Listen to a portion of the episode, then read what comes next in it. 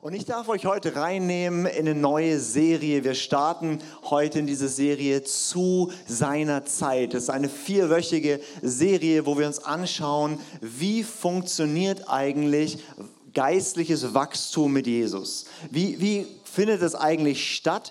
Und ähm, wir orientieren uns so ein bisschen an dem Buch, also falls du schon ein bisschen vorlesen willst, was nächste Woche gepredigt wird oder so, ja. Ähm, das ist hier von Wayne Jacobson zu seiner Zeit. Das war so ein bisschen die Inspiration, auch wenn wir ein paar Sachen ein bisschen ähm, umgestellt haben. Und zwar geht es um Johannes 15, das Gleichnis, wo Jesus sagt, er ist der Weinstock und wir sind die Reben. Und ich lese das mal vor, das ist so für die gesamte Serie, die nächsten vier Wochen so der Text, wo wir sagen, damit beschäftigen wir uns. Johannes 15, da heißt es, Jesus spricht, ich bin der wahre Weinstock und mein Vater ist der Weingärtner. Jede Rebe an mir, die nicht Frucht bringt, die nimmt er weg und jede, die Frucht bringt, die reinigt er, dass sie mehr Frucht bringt. Ihr seid schon rein um des Wortes willen, das ich zu euch geredet habe. Bleibt in mir und ich in euch. Wie die Rebe nicht von sich selbst Frucht bringen kann, sie bleibe dann am Weinstock, so auch ihr nicht, ihr bleibt dann in mir. Ich bin der Weinstock, ihr seid die Reben. Wer in mir bleibt und ich in ihm, der bringt viel Frucht, denn getrennt von mir könnt ihr nichts tun. Wenn jemand nicht in mir bleibt, so wird er hinausgeworfen wie die Rebe und verdorrt. Und man sammelt sie und wirft sie ins Feuer und sie verbrennen. Wenn ihr in mir bleibt und meine Worte in euch bleiben, so werdet ihr bitten, was ihr wollt, und es wird euch geschehen. Hierin wird mein Vater verherrlicht, dass ihr viel Frucht bringt und meine Jünger werdet. Dieser Text ist unglaublich reich und er geht in Essenz darum, dass Jesus einen, einen, Vergleich macht, wie sieht Leben mit ihm aus. Und er sagt, er ist wie der Weinstock, das heißt, er versorgt dich mit allem, was du brauchst und du bist wie so eine Rebe am Weinstock. Hier so Richtung Bodensee oder so, kennt ihr euch ja vielleicht so ein bisschen aus, bei uns im Schwarzwald so mit Rebe, Weinstock, keine Ahnung. Aber ähm, das ist, wie das geistige Prinzip funktioniert. Wenn wir in Jesus drin sind, dann wachsen wir, blühen wir und dann bringen wir Frucht und wie funktioniert das jetzt ganz genau? Das ist, was wir in dieser Serie anschauen. Und eines der, der, der Punkte, die so wichtig sind, warum wir auch diese Serie machen, ist zu verstehen, dass es persönliche Wachstumsphasen gibt, die einfach extrem unterschiedlich aussehen und wo man Gott ganz unterschiedlich erlebt, wo man durch ganz verschiedene Phasen geht. Und jede Phase ist notwendig, damit Frucht entsteht. Ja. Es gibt Phasen in deinem Leben, die liebst du. Ja? Ich werde heute über Frühling sprechen. Das ist eine Phase, die lieben wir wahrscheinlich sowieso, aber dann auch in unserem mehr geistlichen Leben. Ähm, das ist toll, ja? wenn es aufblüht, Frühling, verliebt sein, alles schön. Ähm, aber es gibt auch harte Phasen, wie zum Beispiel den Winter, ja? wo, wo, wo die Weinstöcke aussehen wie, okay, die sind kaputt irgendwie, nur noch so ein ganz bisschen was da ähm, und es ist ganz kahl und kalt. Aber auch diese sind notwendig. Und in dieser Serie wollen wir uns sozusagen alle vier geistlichen Jahreszeiten anschauen anschauen und zeigen, warum sind die so wichtig, warum sind die so notwendig. Und es hilft uns dann persönlich zu wachsen. Es hilft uns auch, wenn wir andere Leute begleiten, zu checken, es muss nicht bei jedem immer gleich alles so aussehen wie beim anderen. Weil das Spannende ist ja, die Weinstöcke, die gehen ja wirklich durch Frühling, Sommer, Herbst, Winter in einem Jahr durch und so weiter. Das ist bei uns Menschen ein bisschen anders. Es kann sein, du sitzt hier und du bist gerade mit Gott in so einer Frühlingsphase und der andere ist gerade in so einer Herbst-Erntephase. Das sieht unterschiedlich aus dann. Und es ist auch nicht im Drei-Monatstakt. Es kann sein, du hängst mal anderthalb Jahre in einer Phase drin. Das heißt, das gut zu wissen. Ich muss mich gar nicht vergleichen, dass der gerade da absolut bam, krasse Sachen mit Gott erlebt und ich fühle mich wie so auf die Ersatzbank gestellt, kahl geschoren, da irgendwo in der Ecke. Nein, das ist vielleicht deine Phase und die ist notwendig, damit du noch mehr Frucht bringst.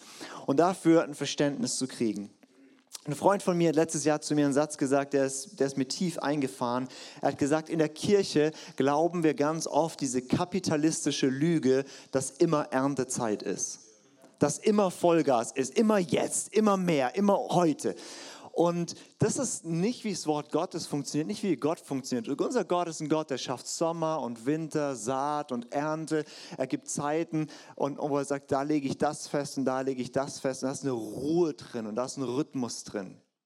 Und es ist ein, so eine Schönheit da drin, wenn wir verstehen, wo ist Gott gerade mit mir und ich kann damit kooperieren, statt dass ich gegen das kämpfe. Und das schauen wir uns an. Und deswegen finde ich es eine ganz, ganz spannende Serie, die wirklich auch tief gehen wird. Und ich glaube, es ist wichtig zu verstehen, wir können Wachstum nicht beschleunigen, wir können einfach nur lernen zu kooperieren. Ich sage das ganz oft zu Leuten, die ich enger begleite, die, die, die, ähm, ja, die, die, die ich so, so als meine Mentees oder Jünger so um mich herum habe da sage ich, ey, wenn du angucken willst, wie Wachstum funktioniert, dann geh jetzt einfach mal schön in den Wald und setz dich vor einen Baum und schau beim Wachsen zu. Ja, also meistens ist Wachstum nicht, bam, in einer Woche ist alles anders, sondern es ist, du schaust zurück auf ein Jahr und sagst, wow, ich habe ja ganz anders gedacht, ganz anders gelebt. Daniel hat es vorhin geteilt, ja, Umgang mit Finanzen, ja, das ist nicht in einer Woche ist alles durch, aber dann guckst du zurück, boah, vor einem Jahr habe ich ganz anders gedacht. Und in zehn Jahren wird du zurückschauen und sagen, boah, krass, wie alles anders ist, wie ich mit Finanzen umgehe, weil Wachstum braucht Zeit und wir können es nicht beschleunigen. Ähm, der Weinbauer zieht nicht die Reben innerhalb von einer Woche da irgendwie hoch, sondern er gibt ihnen optimale Bedingungen, dass es wachsen kann. Und, ähm, und Wachstum und Frucht in der Bibel bedeutet ja immer sowas wie zum Beispiel Frucht des Geistes, Galater 5, dass du zunimmst an Liebe, an Freude, an Friede, an Sanftmut, an Geduld, an diesen Dingen. Oder auch, dass du Frucht bringst im Sinne von, dass durch dein Leben andere Menschen berührt werden, durch dein Leben woanders was aufblüht. Und ich glaube auch für euch als, als Standort, als, als Kirche, als Startup ist wichtig zu verstehen, es ist nicht immer Herbst, es ist nicht immer Erntezeit, es ist nicht immer Vollgasmodus, sondern es gibt Zeiten und Phasen. Weil eine ganz große Gefahr ist, du erlebst einen Frühling mit Gott. Das heißt, du erlebst ein Blühen und alles ist schön und, und, und so, ah. Und dann kommen andere Phasen und alles, was wir machen, ist in Nostalgie schwelgen, um zurückzukommen zu dieser alten Phase. Es gibt Christen, die haben vor 20 Jahren einen erwecklichen Aufbruch erlebt und ihr ganzes Leben besteht darauf, darüber zu trauern, dass es heute nicht mehr so ist und sich zu wünschen, es wäre wie damals. Aber unser Gott geht vorwärts und er nutzt es, was war. Und heute schaue ich mir euch an, Frühling, Aufblühen in Jesus. Wir haben heute eine schöne Jahreszeit, ihr kommt auch noch durch den Winter und so, das ist auch schön, aber, aber äh, wir mögen den Frühling, glaube ich, alle ein bisschen mehr. Ähm, es ist eine Zeit des Wachstums, des Aufblühens, voller Erwartung, voller Vorfreude, voller Leichtigkeit. Und ich will mit euch drei Aspekte anschauen, geistlicher Frühling, also so ah, mit Jesus durchzustarten, ist eine Zeit der ersten Liebe, eine Zeit der Erziehung und eine Zeit der Verheißung. Das ist so ein bisschen, was wir anschauen wollen. Also in Johannes 15 sagt Jesus ein krassen Statement. Er sagt, bleibt in mir und dann werdet ihr Frucht bringen. Und ganz viele haben aus Bleiben in mir gemacht, krampf dir einen ab und investier ganz viel und mach was auch immer. Aber bleiben ist ja eigentlich nicht so schwierig. Wenn ich jetzt sage, während der Predigt bleib auf deinem Stuhl sitzen, dann ist es nicht ein Kraftakt. Die nächsten 20 Minuten krallst du dich fest und es ist so ein heftiges, anstrengendes Ding. Nee, du bleibst halt einfach sitzen. Und so ist auch Leben mit Jesus im Frühling, ist dieses, ich bleibe einfach da, ich, ich komme wie nicht weg von ihm, wie der Vater sagt zu, zu, ähm, in, in, Lukas 15 in dem Gleichnis, wo es heißt, Kind, du bist alle Zeit bei mir, alles was dein ist, ist mein, dieses, das zu erleben ist, er ist da und, ich erlebe ihn, ich erfahre ihn, es ist so leicht, ähm, ihn, ihn, ihn zu spüren, zu schmecken, da ist eine Freude, wenn du Bibel liest, wenn du betest, wenn du hier in der Celebration bist, du erlebst so, ah, ist herrlich. Und du wirst die ganze Zeit am liebsten hüpfen und jedem von Jesus erzählen. Und, und das ist so diese Frühlingszeiten, die ist schön. Und die, und, und, und, und die, die dürfen wir genießen. Und die ist extrem wichtig, weil in diesen Zeiten, wo du Gott massiv erlebst, wo es leicht fällt, diese ganzen Dinge zu tun, wo du sagst, ja, die will ich eigentlich tun, beten, Bibel lesen und so weiter und so fort. In diesen Zeiten, da bauen wir unsere Geschichte mit Gott. Und was viele verpassen in dieser Zeit ist, da wirklich tief zu gehen. Weil es ist ja gerade eigentlich angenehm und nett und es funktioniert auch alles gut und dann hat man so ein bisschen Larifari-Modus. Aber die Frühlingszeit ist eigentlich eine Zeit, wo du sagst, hey, da bin ich verliebt. Und, und Verliebte machen ja ganz komische, dumme Dinge. Ja, die nehmen sich unfassbar viel Zeit und die fahren dann, um sich ein paar Minuten zu sehen, drei Stunden irgendwo hin und die schreiben sie elendslange Briefe, die sie dann auch elends oft lesen und so weiter und so fort. Und das ist eigentlich so eine Zeit mit Jesus, wo man sagt, okay, ich investiere viel mehr dort hinein. Und das ist notwendig, weil es kommt auch im Sommer, es kommt auch im Herbst und es kommt auch im Winter, dass du eine Tiefe in diesem Gott hast. Und Zeit mit Jesus, Gemeinschaft mit ihm, in ihm bleiben, in ihm leben, in ihm bewegen, das ist das Schönste und das Herrlichste, was es gibt. Und es ist besonders dann herrlich, wenn wir in so einer Zeit sind, wo wir das krass erleben. Also, wo wir nicht nur im Glauben durch die Gegend laufen, er ist bei mir, sondern wo du, keine Ahnung, auf die Arbeit läufst, in dein Studium, wo auch immer, und du merkst, so Gott ist da und er spricht zu dir. Und oh, in diese Zeit, wenn du merkst, du bist gerade in so einer Frühlingszeit, du bist gerade in so einer erwecklichen Zeit, dann ich will dir sagen, dann geh tief, dann nimm dir viel Zeit dafür, dann bau deine Geschichte mit Jesus, weil das wird dich durchtragen durch die anderen Zeiten. Weil diese leichten, schönen, entspannten Zeiten, die bereiten uns vor, indem wir äh, auf die schwierigen Zeiten, die uns mehr herausfordern. Es gibt eine Stelle in Offenbarung 3, wo Jesus eine Gemeinde, ähm, also zu einer Gemeinde spricht, einen Brief dorthin schreibt und er sagt ihnen quasi, ähm, ich habe ein Problem mit euch. Ihr macht ganz viel Ministry, ihr macht ganz viel guten Outreach, ihr, macht ganz, ihr habt mega viel Impact auf die ganze Region, aber ich habe ein Problem mit euch. Und er sagt, mein Problem ist, ihr habt die erste Liebe verlassen. Er sagt, Offenbarung 3, Vers 4. Doch einen Vorwurf muss ich dir machen. Du liebst mich nicht mehr so wie am Anfang. Erinnerst du dich nicht, wie es damals war? Wie weit hast du dich davon entfernt? Kehr um und handle wieder so wie am Anfang. Das immer wieder merken wir, dass Jesus uns zurückruft in so eine Frühlingszeit und, und dann nicht nur ein nostalgisches Zurücktrauern, sondern ein Zurückrufen in das gleiche Tun. Das heißt, es gibt Zeiten, da bist du on fire für Jesus und vielleicht bist du jetzt schon eine Weile mit Jesus unterwegs und du merkst so, ja, du bist ein ganz gut routinierter Bibelleser und Beter und Gottesdienstsitzer und Mitarbeiter und es ist okay. Und es geht uns ja so, oder? Wir Menschen, wir sind nicht irgendwelche komischen Maschinen, die die ganze Zeit mit irgendeinem Zeug gefüllt sind und durch die Gegend hüpfen, sondern wir haben Auf und Abs und verschiedene Phasen. Aber es gibt die Phase, wo Jesus sich anschaut und sagt, hey, ich finde es schön, was du tust und ich, ich liebe das und so weiter. Und dann sagt Jesus was, er sagt in dieser Stelle, hey, aber du hast deine erste Liebe verlassen und das ist, um was es wirklich geht. Dann denk dran, wie es war. Denk mal zurück an deine Phase mit Jesus, wo du am allerengsten Jesus erlebt hast. Geh mal kurz zurück so. Wie, wie, wie war das? Wie hat sich das angefühlt? Und was hast du damals gemacht? Weil Jesus sagt, der Schlüssel zur ersten Liebe zurückzukommen ist, mach das, was du damals gemacht hast. Er sagt danach sogar, sagt Jesus zu dieser Gemeinde, ich werde euch komplett euren Einfluss wegnehmen, wenn ihr nicht umkehrt in diese Liebe. Mit anderen Worten, was er sagt, ich führe euch durch eine Beschneidung durch, dass ihr im Winter dasteht wie ein Gerippe und nichts mehr übrig bleibt, damit ihr zurückfindet zur ersten Liebe. Weil Jesus ist es so viel wichtiger, ob du ihn mit ganzem Herzen liebst und dein Herz pocht, wenn du an ihn denkst, als dass du ganz, ganz viel tust. Weil unser Tun ist immer nur ein Ausfluss unserer Liebe. Und jemand, der liebt, wird immer viel mehr tun, als jemand, der einfach nur halt arbeitet für Gott, weil es gehört sich so, in der Kirche muss man mitarbeiten.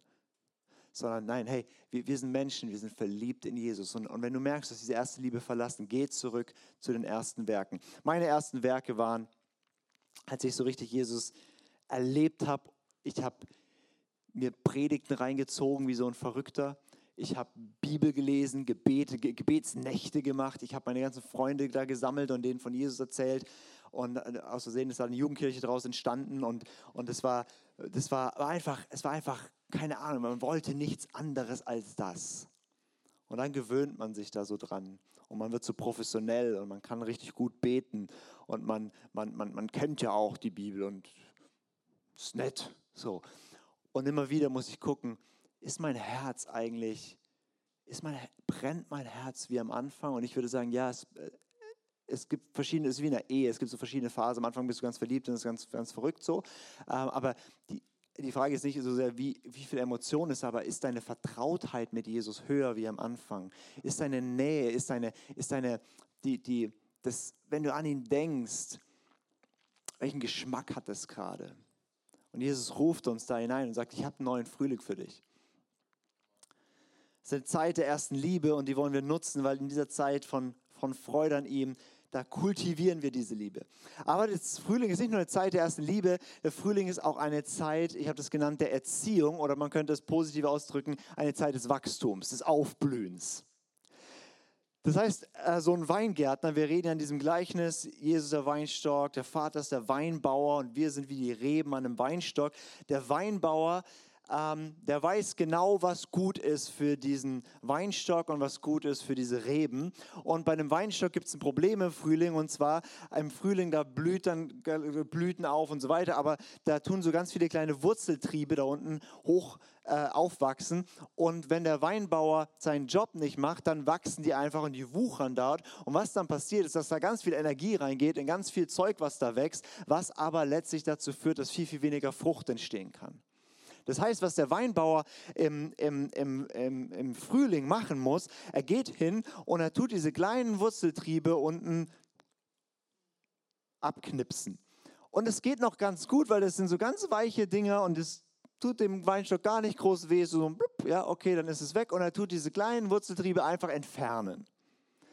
Und es ist viel besser in dieser Phase das zu entfernen als später, wenn das richtige äh, also feste, feste Triebe sind, äh, dann tut es viel, viel mehr weh. Und dieses Bild gebraucht Jesus und er sagt in Johannes 15, ich lese das nochmal, mein Vater ist der Weingärtner. Jede Rebe an mir, die nicht Frucht bringt, die nimmt er weg. Und jede, die Frucht bringt, die reinigt er, dass es mehr Frucht bringt. Mit anderen Worten, wenn du erlebst, dass Gott in deinem Leben ein Werk von Reinigung tut, dann ist das, ist das sozusagen ein, ein Yes, du bist gut gelaufen. Du hast Frucht gebracht. Deswegen können wir jetzt eine Etage tiefer gehen. Wir reinigen dich noch mehr als den Weinstock, damit du noch mehr Frucht bringst.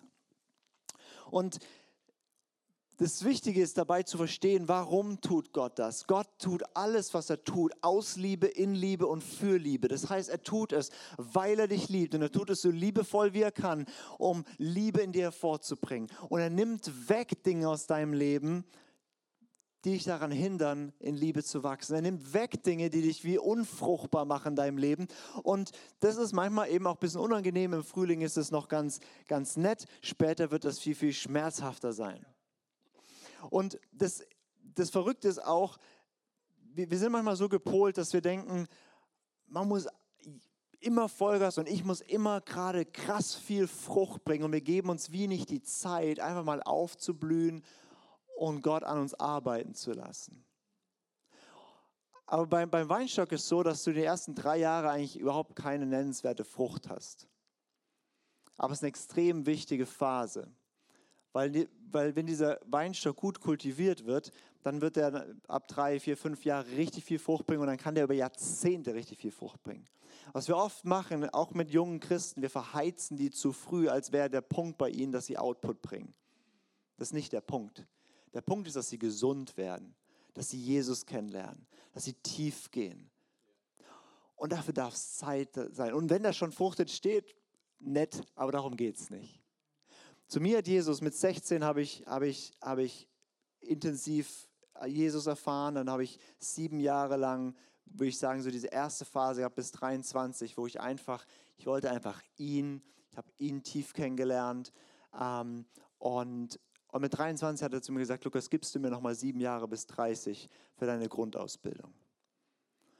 Und ähm, dann habe ich da eingewilligt und von 16 bis 30 bin ich in einem Modus gelaufen von, es geht überhaupt nicht um Frucht nach außen.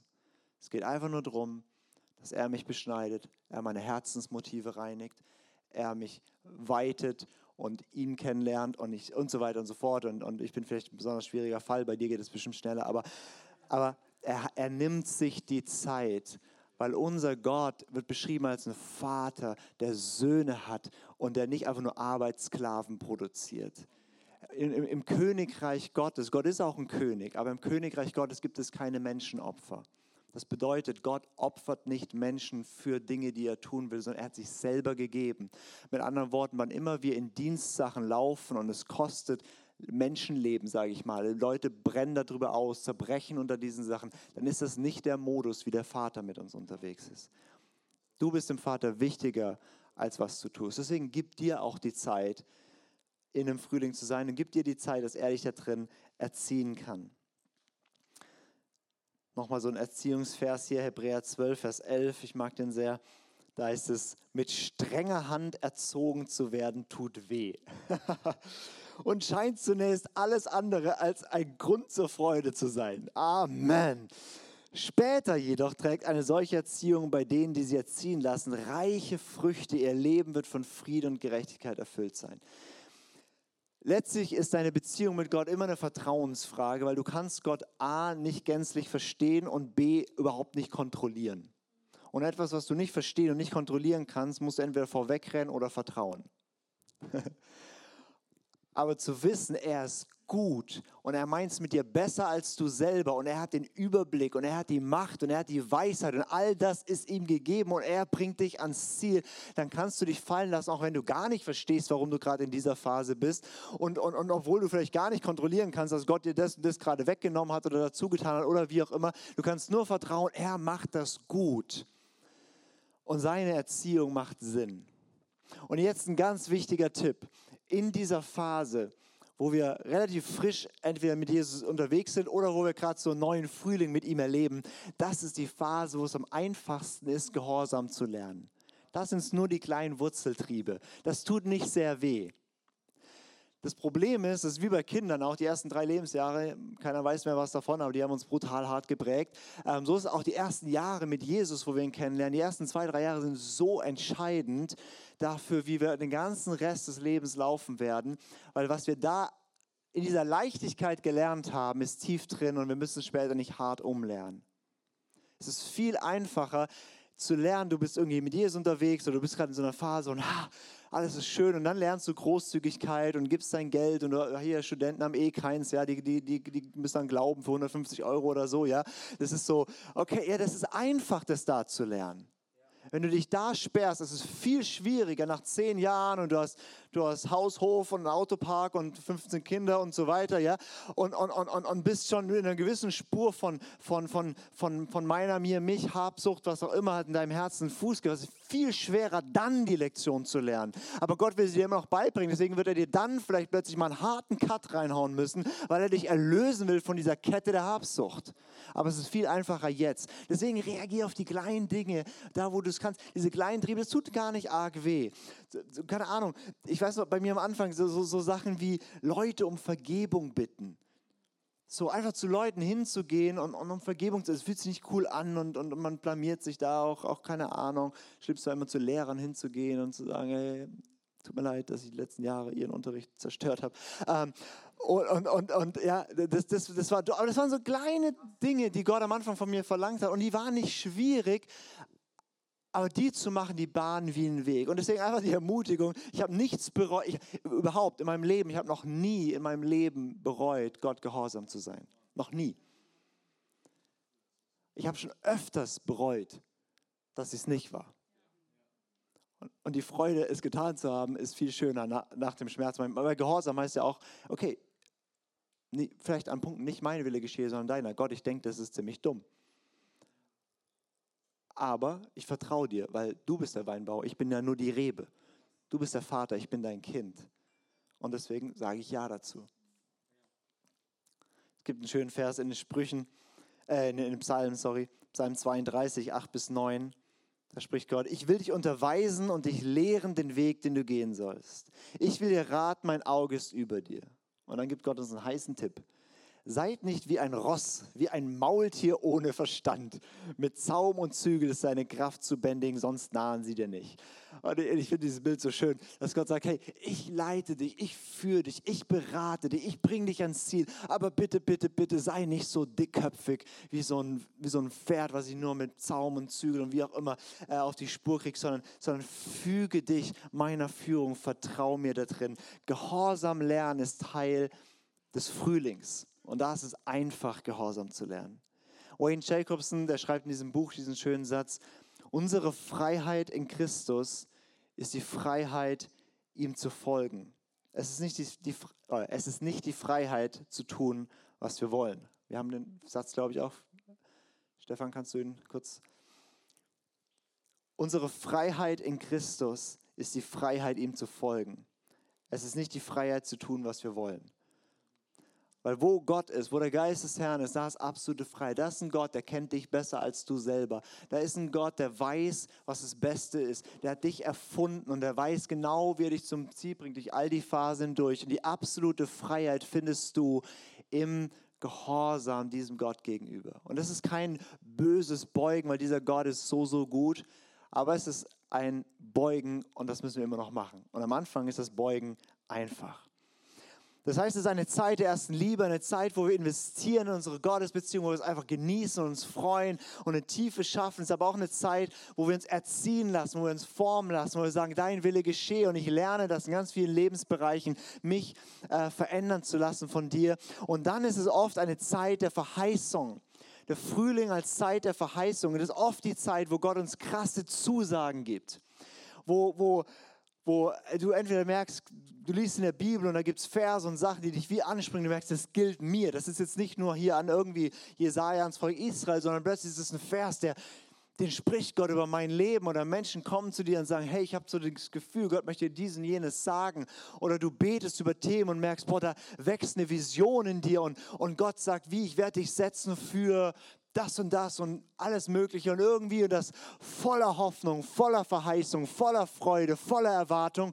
Und das liebe ich am Frühling. Ich liebe so diese Zeit mit Gott, wo wir in so einer Season sind. Wir hatten im ähm, für mich war Oktober 2021 bis so, bis so März 2022 war so eine crazy Zeit von, von Frühling, Zusagen, Verheißung Gottes, wo Gott massiv viel geredet hat, weniger jetzt nur zu mir, sondern in unsere ganze Community dort hinein und was Gott gemacht hat. Und solche Zeiten sind nur schön. Und du merkst so, Gott spricht das und das und der kommt und sagt dasselbe und irgendwie alle merken, bam, Gott ist hier am Werk. Und dann hast du ganz viele Zusagen und hast ganz viele Verheißungen. Und die hast du, damit du weißt, wo will Gott mit dir hin. Und du hast sie, sagt Petrus einmal, das prophetische Wort haben wir für die dunklen Tage, dass es uns da leuchtet. Früher war ich aber ganz begeistert, wenn ich ganz viele Worte von Gott hatte, wo Gott sagt, das und das und das will ich machen und so weiter. Jetzt bin ich immer nur so halb begeistert, weil ich weiß, ich werde diese Worte brauchen. Ich werde durch eine Zeit gehen, da werde ich diese Worte brauchen und mich an ihn festklammern. Deswegen guter Tipp, wenn Gott was zu dir spricht, wenn du prophetische Eindrücke hast, wenn jemand dir sowas gibt, schreib das auf damit du es da hast. Weil es kommen Zeiten, da wirst du daran zweifeln. Du denkst, das kann ja gar nicht sein und ich bin so weit weg. Vor zwei Jahren war ich näher dran als jetzt. Wie soll das jemals werden? Und, und das ist der Weg, den wir dann oft gehen müssen. Und der Frühling ist die Zeit, da bekommst du die Verheißung. Aber ich will dir sagen, der Frühling ist nicht der Tag der Ernte. Der Frühling ist nicht die Zeit, wo diese Verheißung auch in Entstehung kommt. Und wenn ich in die Bibel reingucke, dann bin ich manchmal ein bisschen ernüchtert, wie lange das dauert. Ja, da gibt es zum Beispiel einen Josef, ja, der hat eine ganze Menge Brüder und er kriegt Träume und sagt, ihr werdet irgendwann alle vor mir niederfallen. Ganz schlau, wenn du so, ein, wenn du so einen Traum hast, Tipp für die Familiensegen, erzählst. Ähm, sein Weg, das ist wirklich passiert, aber sein Weg war halt, okay, seine Brüder haben ihn zusammengeschlagen, in die Zisterne geworfen, als Sklave verkauft, er kam in ein Haus, musste dort als Sklave dienen, hat sich hochgearbeitet, dann wollte die Frau des, des, des, äh, seines, seines Herrn mit ihm schlafen, er hat es verweigert und weil er gerecht war, wurde er ins Gefängnis geworfen und wurde dort gedient, hat sich dort hochgearbeitet, hat dort den Leuten geholfen, die haben ihn auch wieder vergessen und so weiter. Und über viele, viele Jahre hat er ein richtig beschissenes Leben gehabt.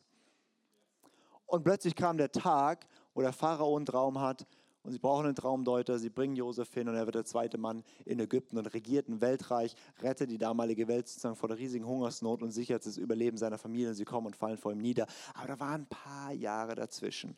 Und cool ist der Frühling und cool ist so, jetzt ist es erfüllt.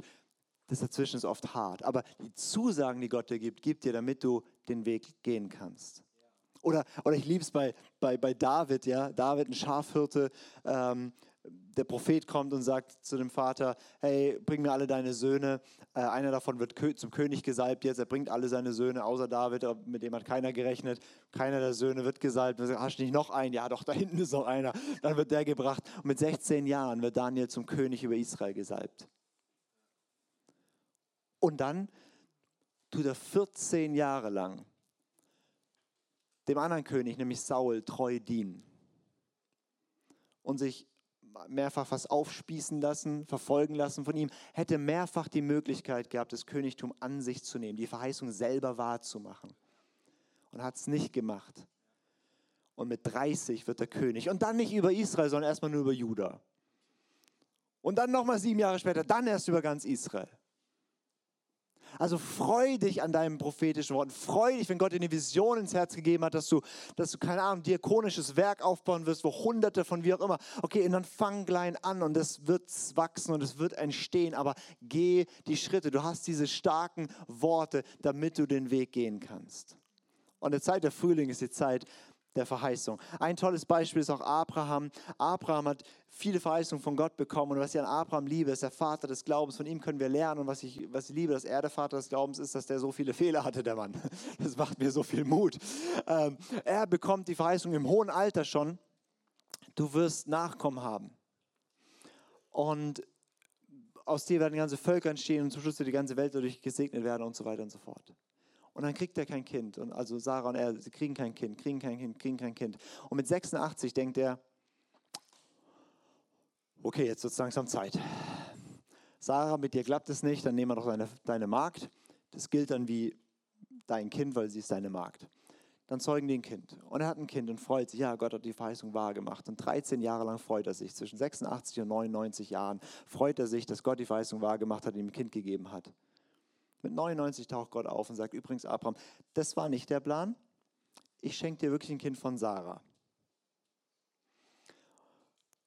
Und er sagt, okay, ich bin 99, die ist auch 90 und hat ihr Leben lang keine Kinder gekriegt. We'll see. Und Gott tut dieses unglaubliche Wunder und die kriegen wirklich ein Kind. Und ich will euch mal vorlesen in Römer 4. In Römer 4 wird beschrieben, warum er der Vater des Glaubens ist.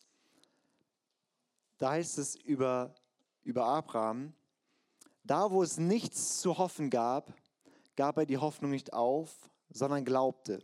Und so wurde er der Vater vieler Völker. Es war ihm ja vorausgesagt worden, so zahlreich werden deine Nachkommen sein. Abraham war damals fast 100 Jahre alt und konnte keine Kinder mehr zeugen. In dieser Hinsicht war sein Körper gewissermaßen schon tot. Nicht anders war es bei seiner Frau Sarah, denn auch sie konnte keine Kinder mehr bekommen. Und obwohl Abraham seine Augen nicht vor alledem verschloss, ließ er sich in seinem Glauben nicht entmutigen. Statt die Zusage Gottes in Frage zu stellen, wie es der Unglaube tun würde, ehrte er Gott, indem er ihm vertraute und wurde dadurch in seinem Glauben gestärkt. Er war fest davon überzeugt, dass Gott die Macht hat, das, was er zugesagt hat, auch zu tun. Ich liebe hier ein paar Aspekte, zum Beispiel, Abraham hat nicht die Augen vor der Realität verschlossen. Er war bewusst, ich bin fast 100, Sarah ist 90, das ist biologisch nicht möglich, dass sie ein Kind kriegt.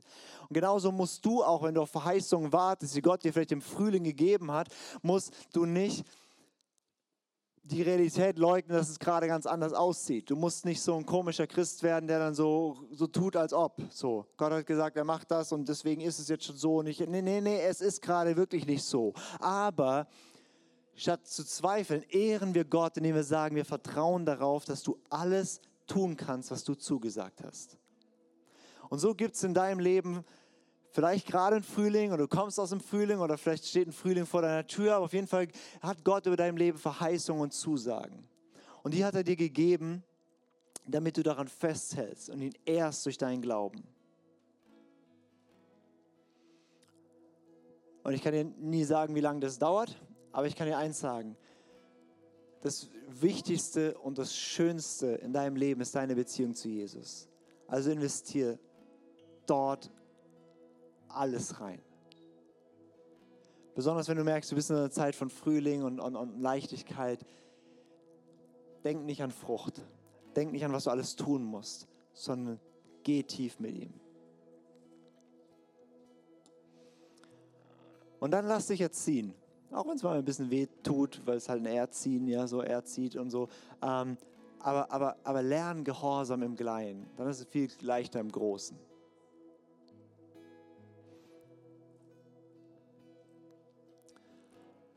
Und dann lass dich füllen mit seinen Verheißungen Zusagen. Schreib sie auf, halt sie fest. Und dann über ein Jahr oder zehn Jahre oder mit 99 dann taucht Gott auf. Und dafür lohnt es sich zu gehen.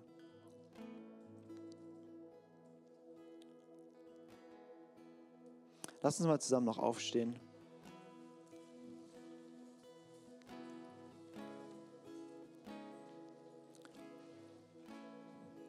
Und ich möchte dich kurz ermutigen, mal deine Augen zu schließen, mal kurz für dich zu sein.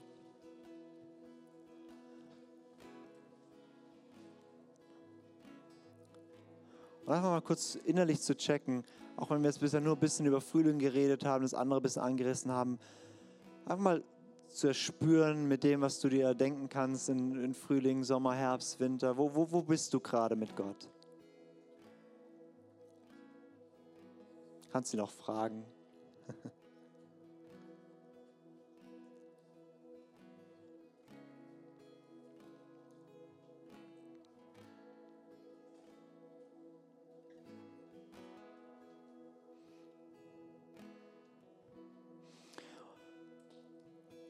Und wenn du so einigermaßen lokalisieren kannst, wo du eigentlich gerade, in welcher Phase du gerade eigentlich mit Gott bist, dann, dann frag ihn mal, was, was ist dann wichtig? Was willst du, dass ich tun soll?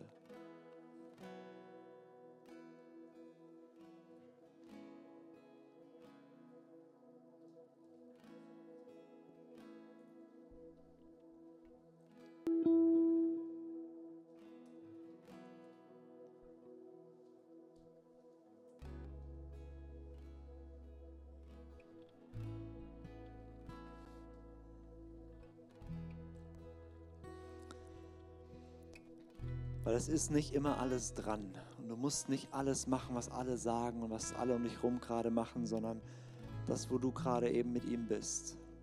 Und manch von euch will Gott gerade so ein bisschen einen, Joch wegnehmen, von was du alles machen musst. Manch von euch sagt Gott einfach, halt still und halt's aus.